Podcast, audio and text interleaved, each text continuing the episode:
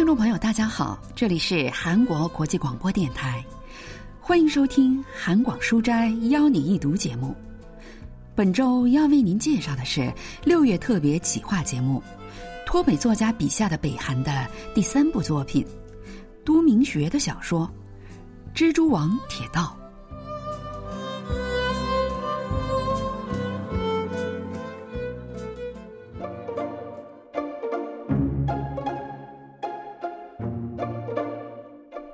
跟你说，在平安北道三面镜台要比这儿贵六七倍，这次可是我亲眼看到的。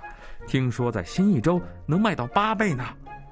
算了吧，到现在为止，你做的买卖都没正儿八经赚过钱，让我怎么相信你？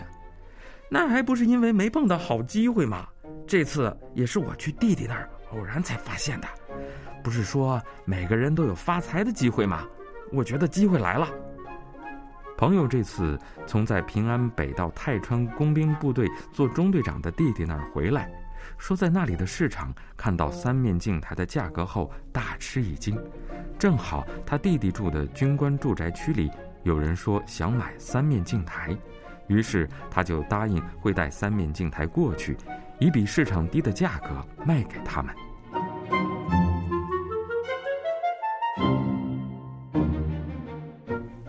小说家都明学，一九六五年出生于北韩的惠山，曾是朝鲜作家同盟的诗人，后来因为反体制嫌疑而入狱。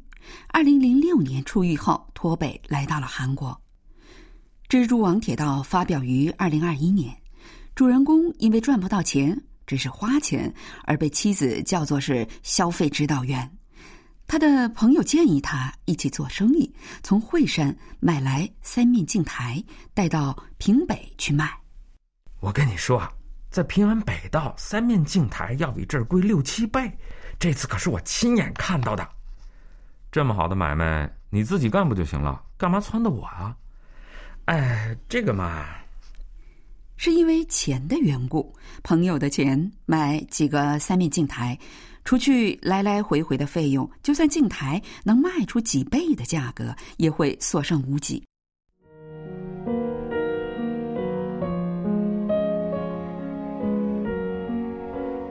我们生活的惠山离平北太遥远了，首先要坐吉惠线到咸镜北到吉州，然后再坐火车从东海海岸南下，到达咸镜南道的高原站。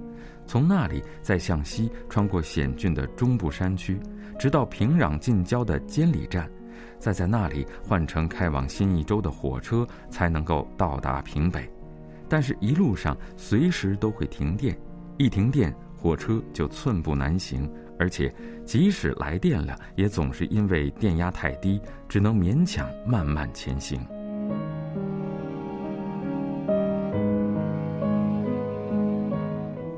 从惠山到平北泰川的路途遥远艰难，主人公好不容易说服了妻子，拿到了做生意的本钱。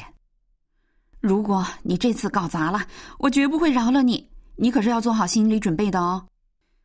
他们决定只从惠山带三面镜过去，镜台就在当地做，因为整个都带过去的话，一是体积太大，费用也高。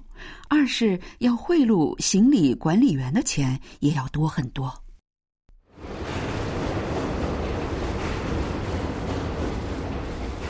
从惠山到平壤附近的监理站，十九个小时的距离，他们用了四天才到。但那时候去泰川的列车已经开走了。哎呀，这些三面镜你们是要卖的吧？路过的一个女人要买他们的镜子，出价比惠山高两三倍。那女人说：“就算到了平北信义州那里，也已经有三面镜进来了，卖不了更高的价格，所以呢，不如卖给自己。”哼！我说大婶儿，你当我们是傻瓜吗？中国的三面镜进不了新义州，少在这耍花招，走你的路吧。但是这时他们却听到广播说去往泰川的列车要六天以后才有。在这儿待六天这是不可能的。所以两个人就如何处理这些三面镜争吵起来。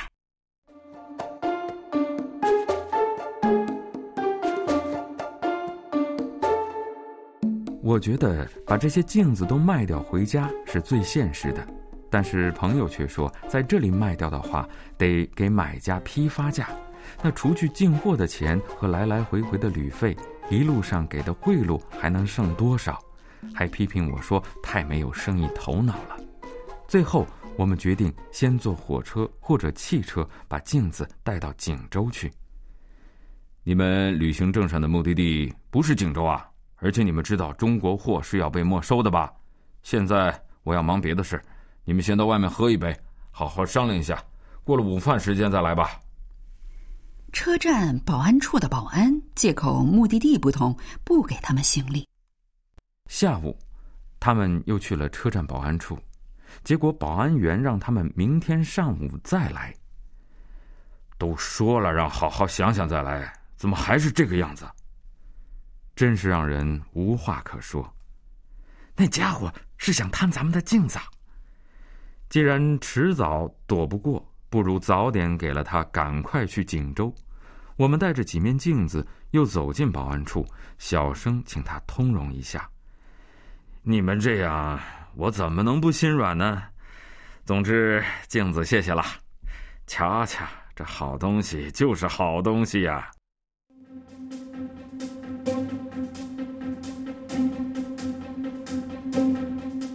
我们取上行李，出了火车站，想要搭车去泰州，但直到天黑也没成功。这时，车站保安员过来了。明天早上有去锦州的火车从平壤来，你们可以坐那车。第二天上午，开往锦州的火车真的来了，但是没想到又半路杀出了程咬金，知道我们带着三面镜，旅客专务、车长和列车员都意有所图的围了上来。我们气得火冒三丈，这铁道哪里是国家的动脉，简直就是吸食老百姓鲜血的蜘蛛网嘛！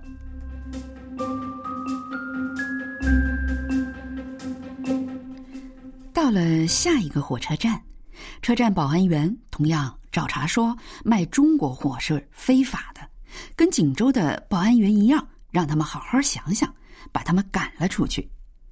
两个人正犯愁的时候，另一个保安员招手让他们过去，说可以给他们想想办法，但得给他镜子作为报答。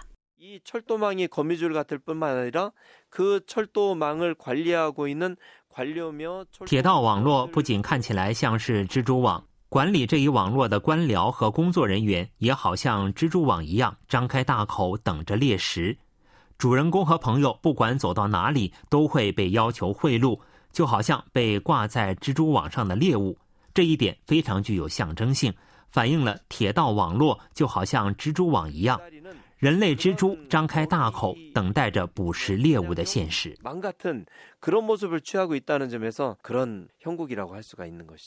收了贿赂的保安员帮主人公和朋友坐上了汽车。他们好不容易到达了目的地附近，但这次他们又被检查哨所的人拦住了。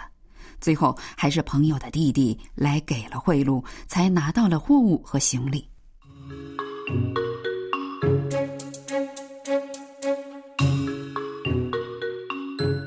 千辛万苦，好不容易才到达泰川的他们，拜托了弟弟的朋友。用从部队木工所拿来的木材做了镜台。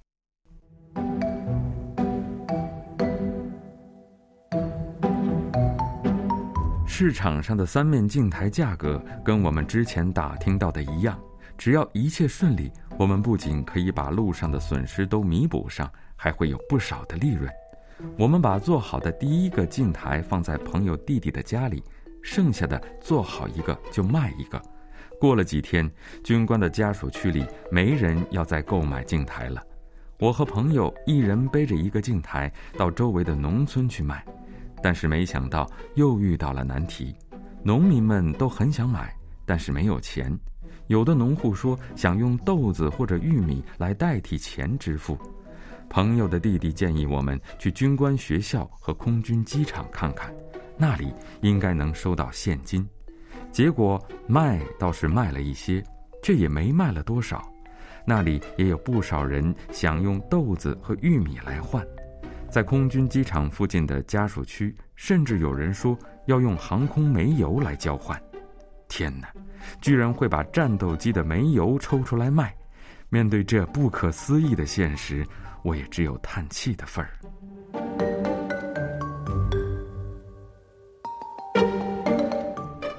在泰川已经待了半个月了，实在不能再待下去了。主人公和朋友决定带着镜台换来的粮食和剩下的镜台去安州试试。安州的市场还挺繁华，他们带去的粮食很快就卖掉了。但没想到三面镜台的售价非常的便宜，而且还不太好卖。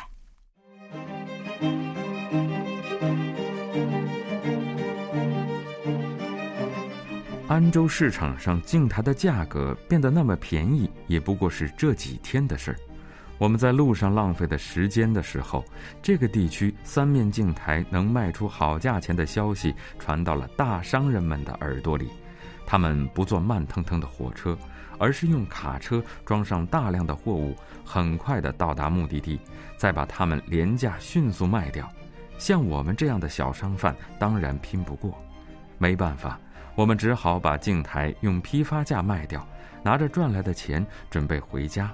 但是朋友却若有所思，只带着钱回去的话，感觉这一路太可惜了。两个人想了好久，最后决定从这里买上玉金鱼，带到惠山去卖。他们把五个树枝桶里装满了玉金鱼，再一次经历了跟来的时候一样的程序，回到了惠山。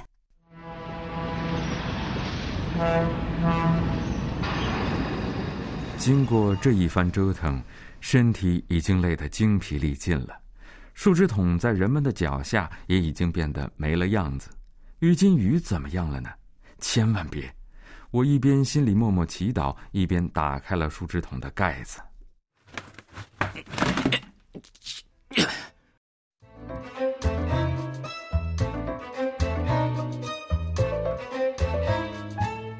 哎，这是什么？放郁金鱼的桶里怎么会有粉末呢？是什么粉末啊？的确是某种粉末。我们买的郁金鱼只剩下变成白骨的鱼头，鱼身部分就好像是用粉碎机粉碎了一样，全部变成了粉末。就这样，最后的希望也破灭了。我真想用世界上所有人都听得到的声音大声痛哭。朋友好像精神失常般。干脆躺在了地上，带着还生不如死的表情，一动不动地望着天空。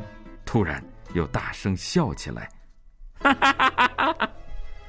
妈的，随你怎么办吧，我不管了。”我也不管不顾地躺在了他的身边。三面镜을가지고가서천신만고끝에어떻게어떻게팔기는했는데主人公和朋友带着三面镜去卖，回来的时候又买了玉金鱼，打算在惠山卖。 但没想到千辛万苦带回来的玉金鱼变得面目全非，最终还是失败了。他们的失败可以说展现了北韩经济状况的现实。北韩的经济困境，以及在那种情况下出现的资本主义市场。以及在这个过程中，北韩的官僚们以及机关工作人员的腐败行为，老百姓们在这种压迫下的呻吟等，都在小说中有所体现。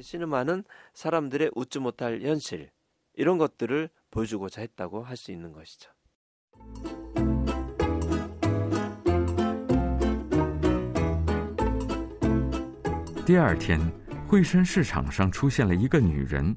她卖的是人们从来没听说过的新商品，吸引了不少人的视线。在摊子前的纸上写着“郁金鱼粉一公斤五千元”。他还热心地向人们介绍，煮南瓜汤的时候放点儿会更好吃，做土豆小菜的时候撒一些也会很美味。这个女人就是我妻子，她出面是想弥补下我亏掉的钱。考虑到我把一大笔钱变成粉末的功绩，妻子收回了之前给我取的绰号“消费指导员”，然后降了一个级别，开始叫我看家小狗了。